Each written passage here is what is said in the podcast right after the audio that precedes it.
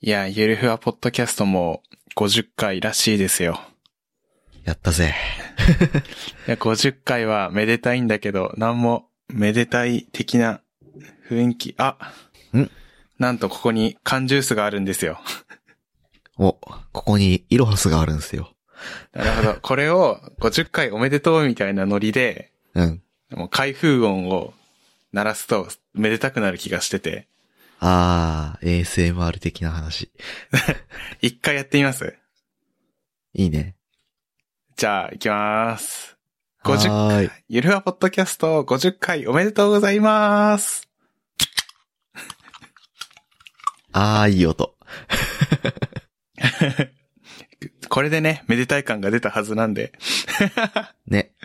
ね。ということで、記念すべきナンバリングですが、二人会です。ということで。二人会です。ふっくんと。 MK トはッシーで。はい。うん。MK は今日は収録にはいないので、二人でなんか話しましょわちゃわちゃ雑談していきましょう。う。うん。よしよし。この季節といえばもう、秋アニメが始まってますね。そうですね。アニメの秋ですからね、我々にとっては。 ね。そう、こないだ話したか忘れちゃったんだけど、あの、ちゃんとうんアニメと向き合うのを再開しなきゃねっていう。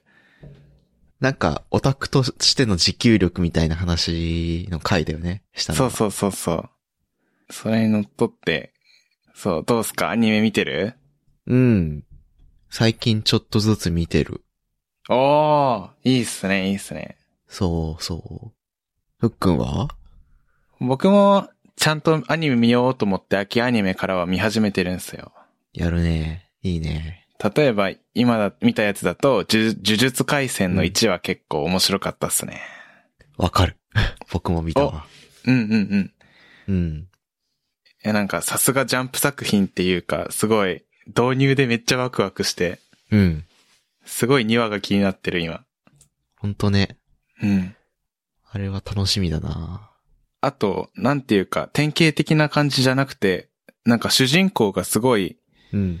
うーん、なんというか、ちょっと言葉選ばずに言うと、その、昔のジャンプ作品って、うん。すごい、頭が悪いけど、すごい、あの、情熱があって、うん。仲間のために頑張るみたいな感じだったけど、うん。あの、呪術回戦はなんというか、頭が悪いっていう印象はなかったな。ああ、確かになかったね。すごい考えて動いてるし、うん。でも仲間思いみたいな、すごいなんか頼れる感じだった気がした。できすぎた人間みたいな感じの印象。あ、確かに、何でもできそう。うん。え、でもなんか資料深いキャラ結構好きなんですよね。僕は。ああ、でもわかるよ。そう、バカよりは資料深い方がすごい見てて、こっちもうん。頭いい気になっちゃう から。あとあれよね。あの、アメリカの、うん。なんだろう。ミステリーものとかでよくあるさ。うん。ミステリーものとか SF ものでよくある。なんでそんな余計なことすんだお前みたいなことをしなさそう。ああ、 確かにイベントを作るために、あえてね、そうそうそそうう。いう行あ動えさせてちゃバうやつ。カなことをしちゃううん。登場人物として置かれてる感じじゃなさそうだよね。うんうんうん。すごいね、そういうのの違和感がなくて面白そう、呪術回戦。そうそうそう。なんかああいう登場人物いるとうん。違和感あるんだよね。やっぱ。そうだね、昔はなかっそたんんなだけ感ど。じうんは、今のところ1話見た感じしないから、俺はすごく期待をしている。確かに。うん。すごい楽しみ。あと、見たやつだと、100万の命の上に俺は立っているっていう、うん。ナロー系っぽいやつ見た。あれね、あのーイラスト屋で1話のああ、そう内そ容うを。すべて無料公開したやつね。そう、話題になってたね。 うん。 なんかその印象しかなくて僕まだ見てないから、うんうん。え、どういうことと思って見ちゃってた。 これは、なんだろうな。すごい。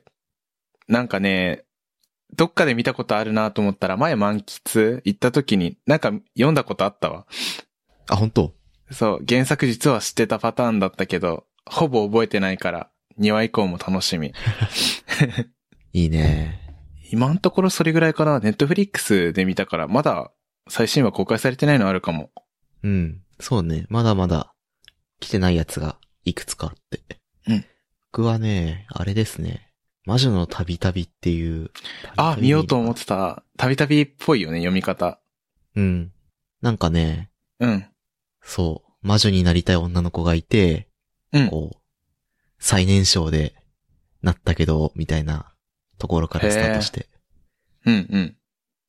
そう、声優がね、うん。すごい年上の、年上というかお姉さんキャラとして花沢香菜さんが起用されてて、うおーなんか、 うん。そう、えっとね、花沢香菜と言ったら、みたいない印象はあるじゃん。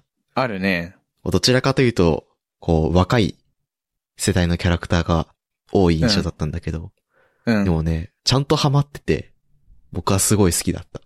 へえ、年上キャラか。そう。最近、なんか、そういうキャラをし、してる印象が、うんうん。こう、徐々に出てきたなーっていう感じかな。うんうんうんうん。で、主人公、本土楓さんで、ああ、はいはい、はい。またなんか、こう、今まで聞いたことないような、声色というか、へえあ、れ本当にみたいな。いや、なんかちょっとね、意外だった声、声質。そうなんだ。結構そいろんな声聞いた覚えがあるけど、新しい声って感じなんだ。う。うん。僕はあんまり聞いたことない声の感じだったから、うんうんうん。すごいびっくりした。けど、これもまた良いねって感じ。うんうんうんうんうん。そうそうそう。いやー、花沢香菜さんがお姉さんキャラか。なんか、一番イメージあるのは化け物語の戦国なでこちゃんかな。うん、そうだね。うん。でもあれかも、花沢香菜さんって言うと、僕、一番初めに見たのが、ゼーガペインっていうロボットアニメがあるんだけど、うん。それのヒロイン役やってる時で、うん。いわゆる棒読みみたいなのがちょっと残ってる感じのはいはいはい。頃で、そう、そこから考えると、なんか、ここ、 何目線だろうな。 わしが育てたみたいな変な目線になっちゃうけど。うんうんうん。 すごい、お姉さんキャラか。すごいな。そう。やっぱりね、物語シリーズとか、ダークアザンブラックとか、デュラララのイメージ強かったから、確かに。そう。今までに。あ、最近増えたんだろうなあの、東京グールとかでも、ああ、確かに。うん、やってたから、うん。いや、またまた、役幅が増えて、すごく楽しみな方になったなという思いと、うん。うごん結婚おめでとうございますみたいな感じで、うんうんうん。こう、なんか、すごく楽しめた。そうい、そういう側面でも見えて楽しめたわ。なんか、アニメの楽しみ方、なん か、変わるね。アニメの楽しみ方変わがっ。たわ。そう年そうそう代によって。いいね。うん。年取る楽しみの一つかもしれない。 あ確かにね、推してた声優がどんどん、こう、幅を、幅が増えていくというか、うんうんうん。そういう楽しみ方もあるなと思った。あとは、秋アニメちゃんと見ようと思った反動で、うん。反動って言わないかななんか、その、伴って、うん。僕、あの、2010年ぐらいのアニメだったかな魔王勇、魔王勇者っていうアニメがあって、懐かしいタイトル出してくる なそう、それ、ふと目に留まってさ、全部見ちゃったんだよね、気づいたら。うわー、懐かし結構いい感じかもしれない。い。いいねうん。なんかそれで言うと、うん。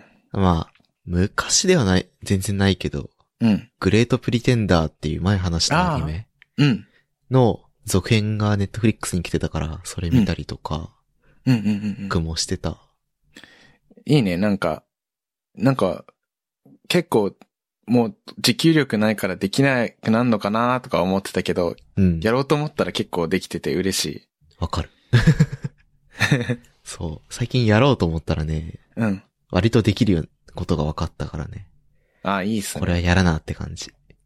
うんうんうん。僕はアニメそんな感じかな。あとは、僕はあれかな。うん。魔法科高校の劣等生の続編来るから、ほう。とりあえず見直しとっか、と思って。 すごっそれ一番体力いるやつじゃん。ワンクール見たわ。すごいなああいうスタイリッシュ系のアニメってね、うん。結構ね、こう、体力いるっていうか、うんうん。特になんか劣等生って光の描写がなんか特殊で、うん。見ててこう、チカチカしてくるんだよね、個人的な。はいはいはい。あれで。あとね、こう、出てくる人全員エリートだからね、うん。なんか、もう見てて辛くなってくるけど、あ、でもやっぱ、あこういうアニメって、一定の面白さがあるな、みたいなところを再確認して、ーうんうん。まあ2期もぼちぼち見ていくか、みたいな気持ちになったわ。いいっすね。最近のアニメはそんな感じかな。こんな感じですかね。まあちょっと横道にそれるけど、うん。アニメ以外だとなんか見てる最近。アニメ以外だと僕、そういうコンテンツ、アニメとか、うん。まあ、オタクコンテンツの中で僕一番漫画が好きでさ、うん。そういう意味では最近買った漫画があって、なんだっけな。お。今、Kindle を開いています。じゃあ僕もちょっと Kindle を開こあ、ドラゴン家を買うっていうの漫画があって、う。うん。気気になって今読んでる途中かな全巻買って。おー。で、えーっとね、最近漫画の買い方が変わってきて、ツイッターでさ、うん。 1話丸々画像でああ上げてて、気になったら買ってね、みたいな、うん。 Amazon のリンク最後に貼っとくみたいな人が増えてきてて、漫画家さんで。うん。うん。そこから入って漫画を買うことがめちゃめちゃに増えて、はいはいはい。それで良かった漫画が、えっと、夢中さ君にっていう漫画がね、うん。すげえ良かった。おー。それはどういう中身ですこれはね、なんだろうな、えーっと、まあ、面白いイベントが起きるってわけじゃないんだけど、うん。あの、すごい、あの、写実的な絵ちょっとリアルめな絵なんだけど、うん。だから、あの、一見、そのド派手なバトルとかもないし、キャラが立ってないように見えて、うん。その性格とか、その人の行動理念とかで、めっちゃキャラ立ってるじゃん、みたいな感じで、あー、なるほどな淡々と日常が描かれるんだけど、うんうん。すごいキャラが立ってる人たちがね、学校生活だったりを送っててね。うん。で、なんかショートショートみたいなノリでなんかね、まあ、同じキャラが出てくる話もまああるんだけど、ほぼ1話完結で、うん。で、なんか1話で、なんか、伏線回収してうまいこと終わってて、話うまって思っちゃうんだよね。いいねそ綺麗。う。そう、すごい綺麗。なんか、うん。な作品、短編集。でも、短編集ではないのかなでもよかった。うん。夢中さ君にって。いいなだから、そう、漫画結構最近、ずっとかな漫画ずっと好き。漫画か。そ漫画がなあんまり、あんまり買わないから、う。うん。話せる漫画がなかった。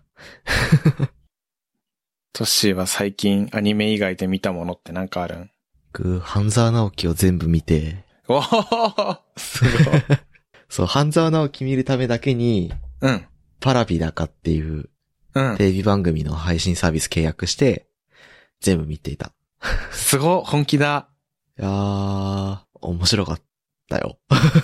そうなのか。賛否両論あるみたいだけどね。あ、賛否両論あるんだ。やっぱり視聴率を、あるっぽいでも。気がする。なんか、そっか。うん。俳優が、ツイッターだかなんだかで、あれは下品みたいなことを言いだ、言ったり言わなかったりみたいな、うん。なんか話題もあるし。へえ、そうなんだ。えー、なんか、あれだなすごい視聴率あるけど、うん。ドラマもう全然見なくなっちゃったな。しかも、半沢直樹って、あの、ツイッター見てたら、うん。なんか、すごい、あの、ドラマチックだから、見てて疲れる時もあるみたいな話を聞いて、うん、うん、うん。ちょっと抵抗があった。そうね、僕もドラマは本当に久しぶりに見たわ。へこう、話題になってるドラマというドラマ、ほとんどえ、うん、スキップしてきたから、うん、うーんって感じだったんだけど、うん、うん、こう、さ、い、んファーストシーズンか。うん。 見てたっていうのもあって、まあ今日見てて、見てみたら面白かったわーって感じ。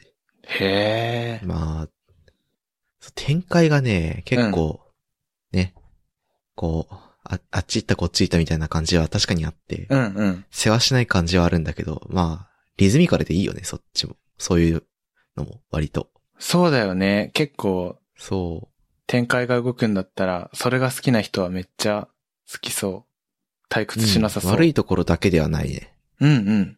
だし、やっぱりなんかね、その、常に下の者が偉い人にやり返すみたいなのは、まあ、社会に疲れてるピープルにとっては、すごく、ね、こう、なんでしょう。あれだと思うし。なんだろう。なんか、スッキリするというか、カタルシスがうまいこと消化されるんだろう な。うん。スカットジャパン的な話ですよね。あ本当に、なんかスカットジャパンが大好大好きな人は、うん多分半沢直樹好きよ。うんうんうんうん。うん。完全超悪的なノリなのかな。僕はあんまりスカットジャパン、あんまり得意な方ではなかったけど、うん。その話として面白いなっていうのをすごく思う。うんうんその社会の仕組みとか、いわゆる買収とかってどういうことが起きてるのかみたいなのが、なんか、なんとなく分かって。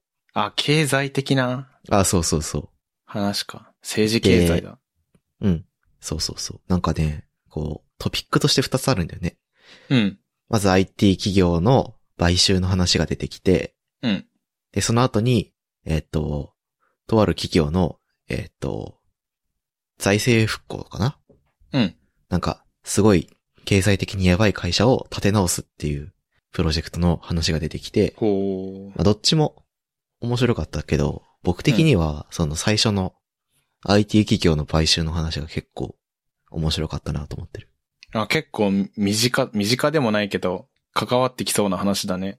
そうそうそう。なんか自分の業界の話がうん。あるとさ、やっぱり、こう、おってなるしさ、うんうん。なんだろう。なんだ、なんて言うんだろうな。マイクロソフトの買収の話とか、ソフトバンクの買収の話とか結構さ、出てくるじゃん。出てくる、ニュースとかでも。。うん。アーム買収だの、うん。なんだろうっていうのが。だから、なんかね、そんなに他人事感がなくて、うん。なるほどなーみたいな。なるほどね。そうそうそう。言葉合ってるかわかんないけど、当事者意識というか、ああ、でもそう、そうかもしれない。なんか自、分ごとに他して人見るみ事たいな。感はなかった。なるほどね。そういう見方もありなのか。いや、感情移入できるみたいな話だよね。ちょっと、ちょっとは感情移入うできるん、みたいな。なんか、中身の話にすごくね、うん。興味を持てた。なるほど。正直さ、金融商品がどうこうとか言われてもさ、うん。正直興味ないじゃ ない。ん。うん。そうそうそうそうそう。でもなんか、そういう、金融の立場から見た IT 企業っていう姿が見えて、また別なき側面から自分の事業領域を見ることになって、まあ、まあまあ面白かったよね。なるほどね。それが全てじゃないし、フォーカスはあくまで、その金融やってる側になるんだけど、うん。まあでも、どうやって、その会社を理解しているのかみたいなところ、うん。すごくね、なんか、あ、営業マンってやっぱすげえなって思う。ああ、やっぱ営業ってね、スキルだよね。そう。めちゃめちゃ、その営業の人たちの話だからさ、やっぱり中身としてね。うん。だからね、すごく見てて、やっぱ営業の人すげえって思ったわ。まあ、そんな、うん。ちゃんと、なんか、自分たちの提案がどれだけ、こう、相手にとって有用かどうかを、説得力持って、うん。論理立てて説明できるかみたいなところを、なんか、やってんやなーみたいな。なるほど当たりね。前だけどね。うんうん。そうそうそう。かやってもらう、つく、作ってもらう、買ってもらうみたいなところを考えると、うん。確かにそうなんだけど、うんまあ、どういうプロセスでやってるのかみたいなところがちょっと垣間見えて、うんすげえなーっていう。なるほどね。そうそうそう。なんか、同じ会社の営業に対するリスペクトがまた一段と上がった感じがあるわ。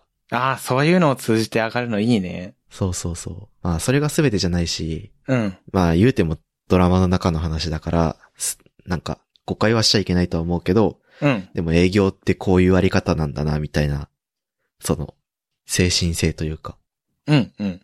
考え方みたいなのが、ちょっとずつ分かったみたいなのがある。なるほどね。うん。って感じですかね。すね次何話すかな一応、並び的には最近の癒しなんかあるみたいな話題が書いてあるけど、うん。そう、あのーあれなんだよね。最近、もう気力が持たないことが多くて、だから何か癒しを求めてるんだけど、僕最近結構癒されたのがね、うん。ちょくちょくチェックしてるんだけど、えっと、漫画家とかイラストレーターの藤藤野先生っていう方がいて、うん。今マギアレコードも、あの、窓マギ外伝の漫画書いてたりとかする人なんだけど、うん。あのーこの間出産されて、おー。で、えっと、もう、お夫の旦那さん旦那さんにどれぐらい、なんか、優しくしてもらったとか、お世話してもらったとか、うん。大変だったけど赤ちゃんが可愛いだとか、そういう話題を頻繁につぶやいてくださっていて、ええー。なんか全てがほっこりできて、すごい優しい世界なツイートをされてて、結構ほっこりしてる。かな最近の癒しは。いいね。うん。 トッシーはなんか、なんかあるかな最近の癒し。あるかしらね。なんだろまあ世の中厳しいからな。う。いやー、でもね、うん。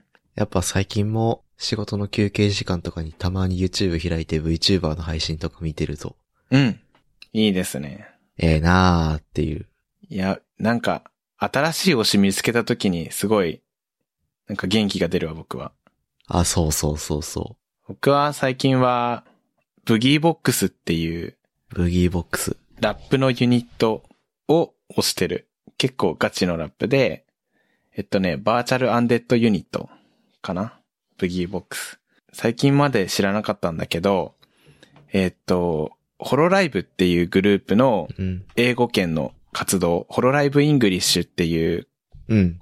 えっと、まとまりがあって5人いるんだけど、その中で、あの、森カリオペさんっていうタレントがい、あの、あバーチャルライバーさ知んっがてる知ってる。いて、それが、えっと、デビューと同時にラップを発表して、同時だったか忘れちゃったけど、うん。結構クオリティがめちゃめちゃ高いラップを動画出して、うん。それが、えっと、失礼しますが死んでくださいっていう、はいはいはい。失礼しますが RIP、レストインピースって書いて死んでくださいっていうラップを披露したんだけど、それで僕、森カリオペさんも結構今見てるんだけど、うん。もうそれに数、数時間っていうかめっちゃ早いアンサーソングを出したんだよね。めっちゃ早くに。うん。うん。あの、ブギーボックスさんたちが。うん。で、森カリオペさんは死神で、えっと、ブギーボックスさんたちはアンデッドなんだけど、うん。その、あ、アンサーの部分がめっちゃぶ、なんか、ブチブチに良くて、もう、バチボコに良くて、その、ラップのフックで、森カリオペさんは失礼しますが死んでくださいって言ってて、うん。ブギーボックスさんたちはなんて返したかっていうと、恐縮ですけど死んでますって返したんですよね。アンデッドなんで、アンデッドジョークというか、うん。それバチバチにアンサーがき、し聞いてて、うん。あの、失礼しますがっていう、その、まあ、ラップで基本敬語って使わないって感じなんだけど、ディスる、ディス、ディスとディスのぶつかり合いだから。そうだね。だけど、その、なんか日本語に慣れてないというか、あえて日本語を使うみたいなノリで、失礼しますがって言ってて、それに、うん。あの、恐縮ですけどって返すのが、マジやべえって感じで。その動画見て、やべえ人たちがいるぞってことで、うん。めっちゃ動画見るようになった。あんまり知らないけど、存在は知ってて、うん。あの、サメちゃんって呼ばれてる子ああ、ガウルグラちゃん。あそうそうそう。うん。あっていう初配信だけちょっと見た。そうそうそうそう。一番最初に、あって発したんすよね。そうそうそう。なんかね、あれは良かったわ。うんうんうんうん。すごいのが来たなと思った。すごいなんか、んまあ、5人の中で特にガウルグラちゃんは、すごい人気がうなぎ登りというか、すごい勢いでうん。視聴者が伸びてるらしいですね。なんか70万人いったみたいな話聞いたんだよね。そマジかみたいな。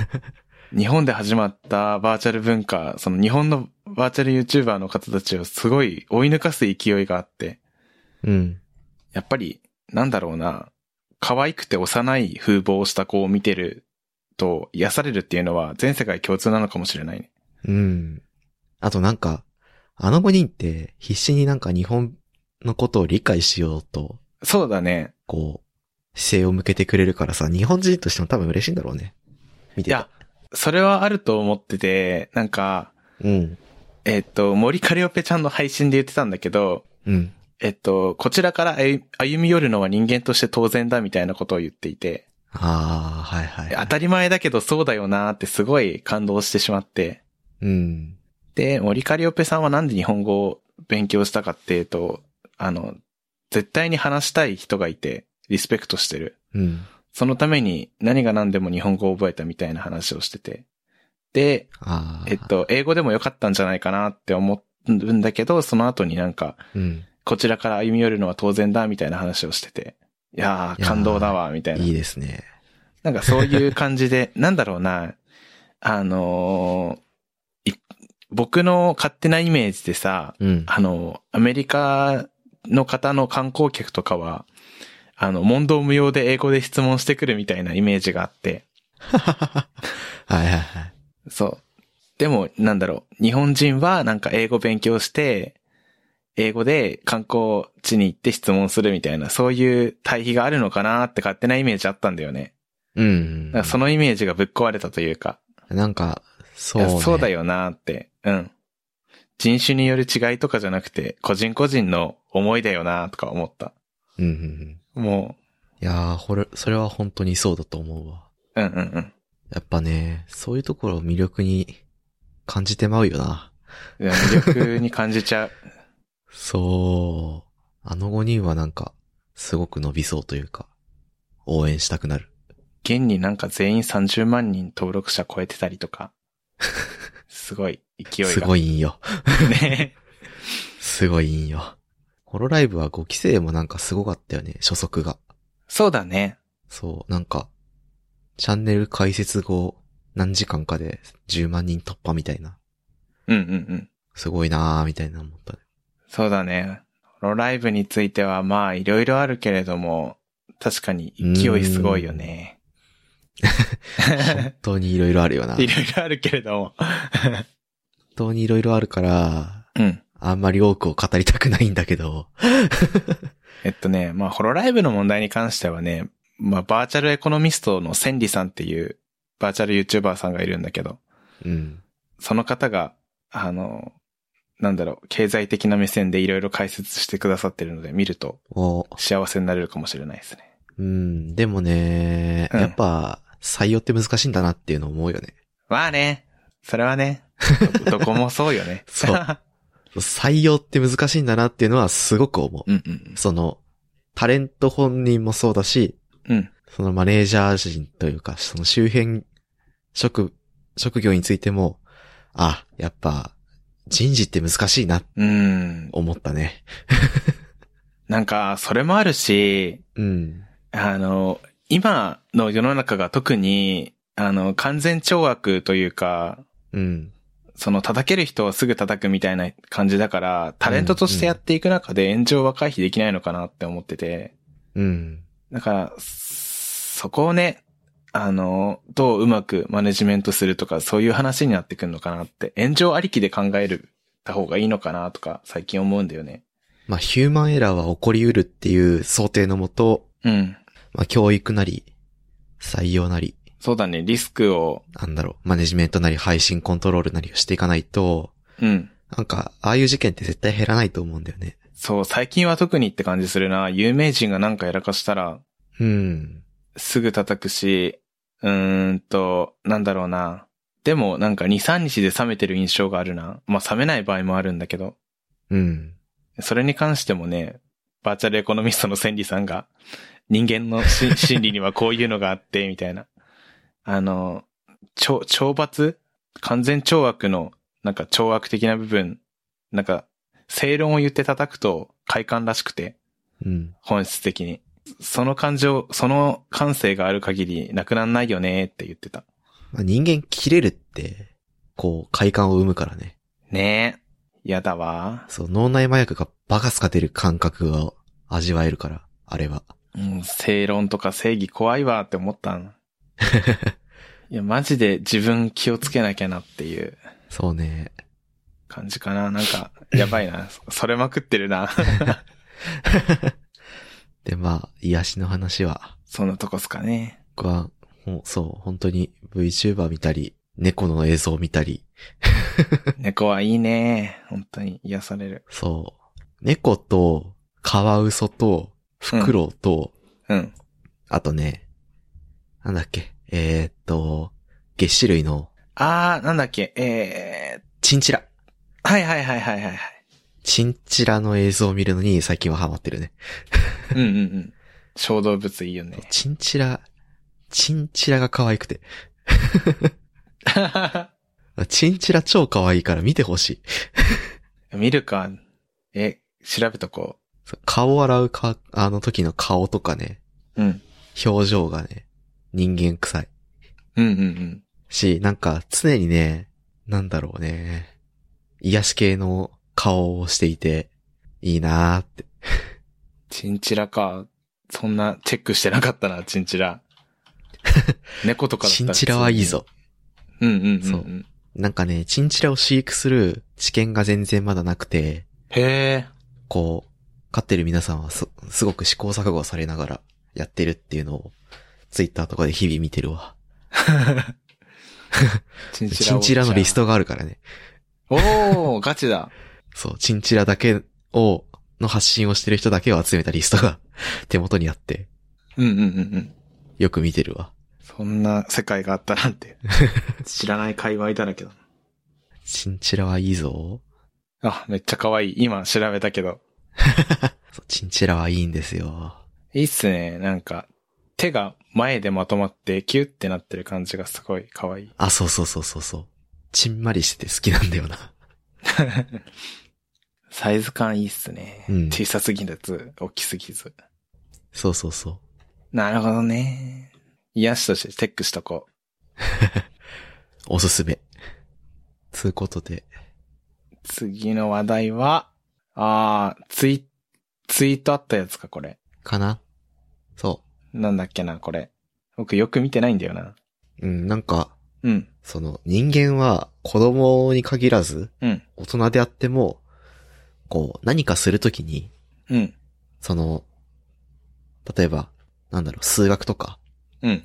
やるときに、なんでそうなるのかがわかれ、わかんないと、こう、納得できないというか腹落ちしない人と、それからどういうことに対して使えるのか、役に立つのかっていう観点で見て、うん。腹落ちしないと、その先に進めないみたいな人がいるぞっていう話なんだよね。うんうんうんうん。で、あ、確かにこれはあるなと思って、僕は完全に前者で、なぜそうなるのか理解しないとあんまりこう、先に進んだり、それを動、手を動かして使うみたいなことがあんまり得意じゃないみたいなことがよくあって、うんうん。こう、まあ、それがいいのか悪いのかはまた別の話だと思うんだけど、うん。そういう性質が僕にはあるなっていう。ああ、なるほどね。で、まあ MK は、うん。両方って答えたんだけど、はフいはッいクンは、はいどはんいな。感じですかね。僕はね、うん。うーん、どうかな。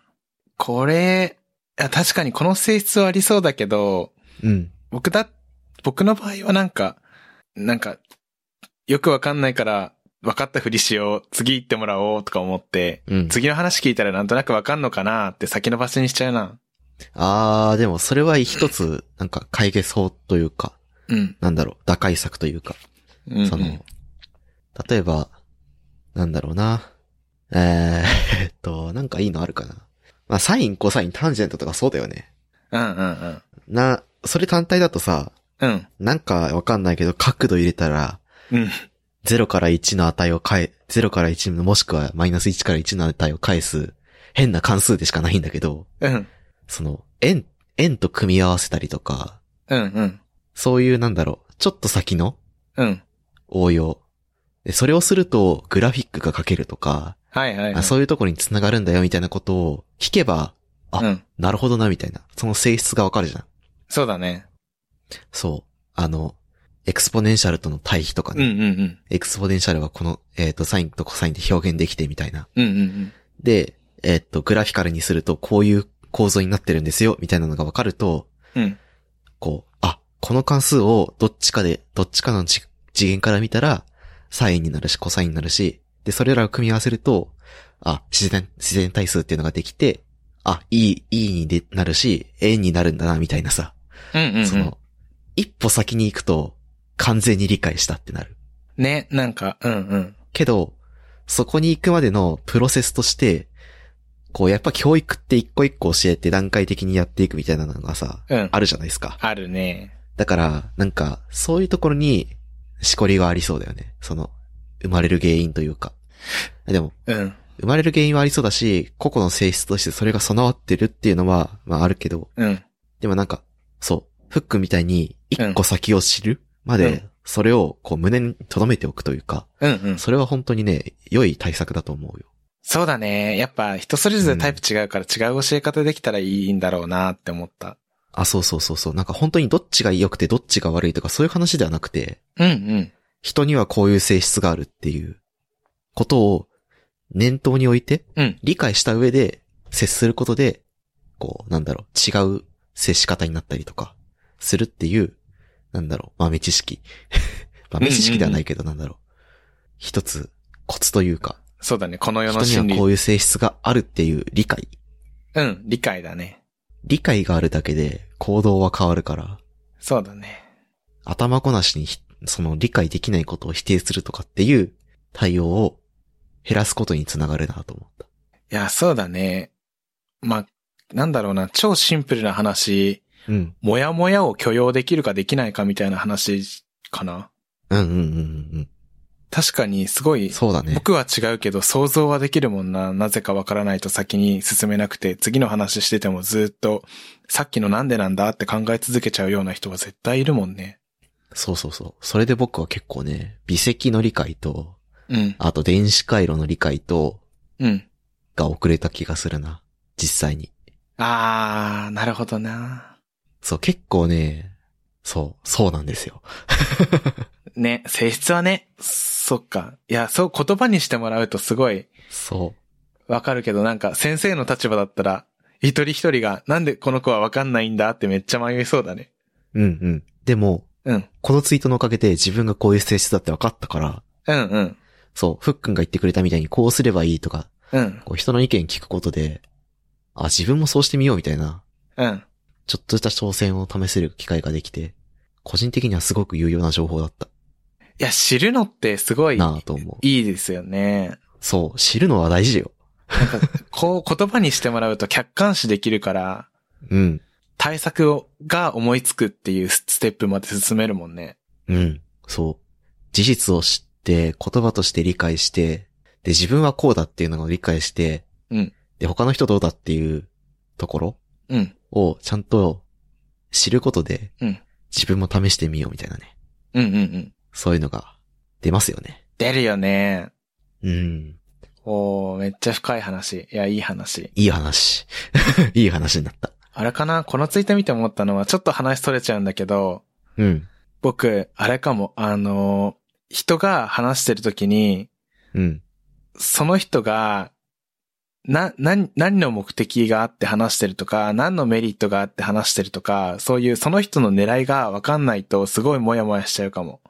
あー、なんでこの話してんだお前みたいなことが、読み取れないと辛いみたいなか。とか、なんか、その人を見てて、例えばアニメの主人公を見てて、その、この人は何が嬉しくて、この行動をしてるんだろうみたいなのがな、見えないと、モヤモヤしちゃう。はいはいおはい。前、何が狙いだってなっちゃう。それで話が入ってこないのはめっちゃあるかもしんないな。もやもやがあって。はいはいはい。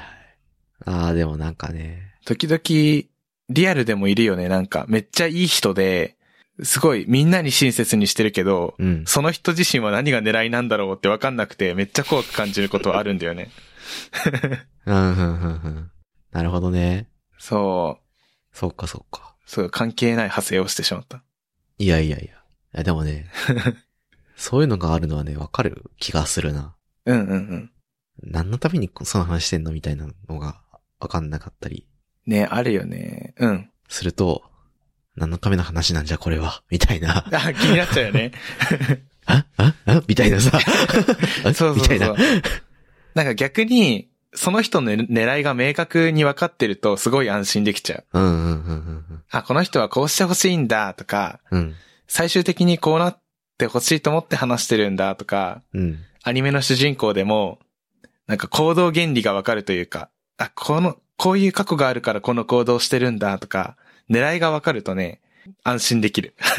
わかる。お前は何がしたいんだみたいなのが、うん読み取れると、すごく腹落ちはするし。ね。そうそうそうそう。だから、そのよくいる、コウモリ的なムーブする人アニメとかゲームとか。うんうん。あの、コウモリっていうのは、どっちつかずみたいな意味のうんうんうん話ね。うん。うんうん、がある。と、なんやお前ってなったりする。 確か に。 確かに確かに。そうそうそう。でもいるよね、よく。何が目的はよくわかんねえキャラ。うん。そうそうそう。なんか知らないけど、バックグラウンドがありそうで、実はない、みた いな。なんやそれ、みたいな。そう伏線回収されるんだったらわかるけど、されないで、結局何だったのってなると、すごいモヤモヤしちゃうよね。そうそうそう。なんかね。うんいや、なんか、そう。えっ、とね、異世界転生ものにある気がするんだよね。あるね傾向。あるあるある。 そう。なんか、長い話をうん。 12話とかで区切ってやらなきゃいけないっていう制約があるからそうなるのは理解できるんだけど。うん。でもね、見てる側からするとすげえもやもやする。ねえ。 なんかそう、縮めたからそうなったならまだいいんだけどさ、うん。なんか、とりあえず不穏なキャラ出しとけみたいに出されるやつもいるじゃん。そでもやめてほしいよね。 う。やめてほしい。それちゃった話が。まあ、そんな感じかな。うん。そうね。人はいろんなとこでモヤモヤししてるわけですわ。そうですわ。てな感じで話してたら50分ぐらいですか。やば。 キャパキャパ。 キャパ。もう一個話題はあったんだけど、これはまうんあ、。三人会とかそういうところで話してよ。うん。次の話だね。うん。そうしたい。じゃあ次に話しましょうか、話しましょうか、つって。急に可愛くそアうピしーまル。しょうか。そうしましょう。そうしましょうか。もうイキャラだからな、ふっくん。赤シャカシャカシ思い出しちゃった。 まあじゃあ、今週末は台風も来るということで、そうだ、やばいね。注意していただいて。はい。はい。ここまで聞いていただいた皆さんありがとうございました。番組内で話した話題のリストやリンクは、ゆるふわ .com スラッシュ50にあります。番組に関するご意見ご感想は、ツイッターハッシュタグシャープゆる28か、エピソードのウェブページにあるお便りフォームからお願いします。面白い、応援したいと思っていただけた場合は、ウェブサイトのパトレオンボタンからサポータープログラムに登録していただけると嬉しいです。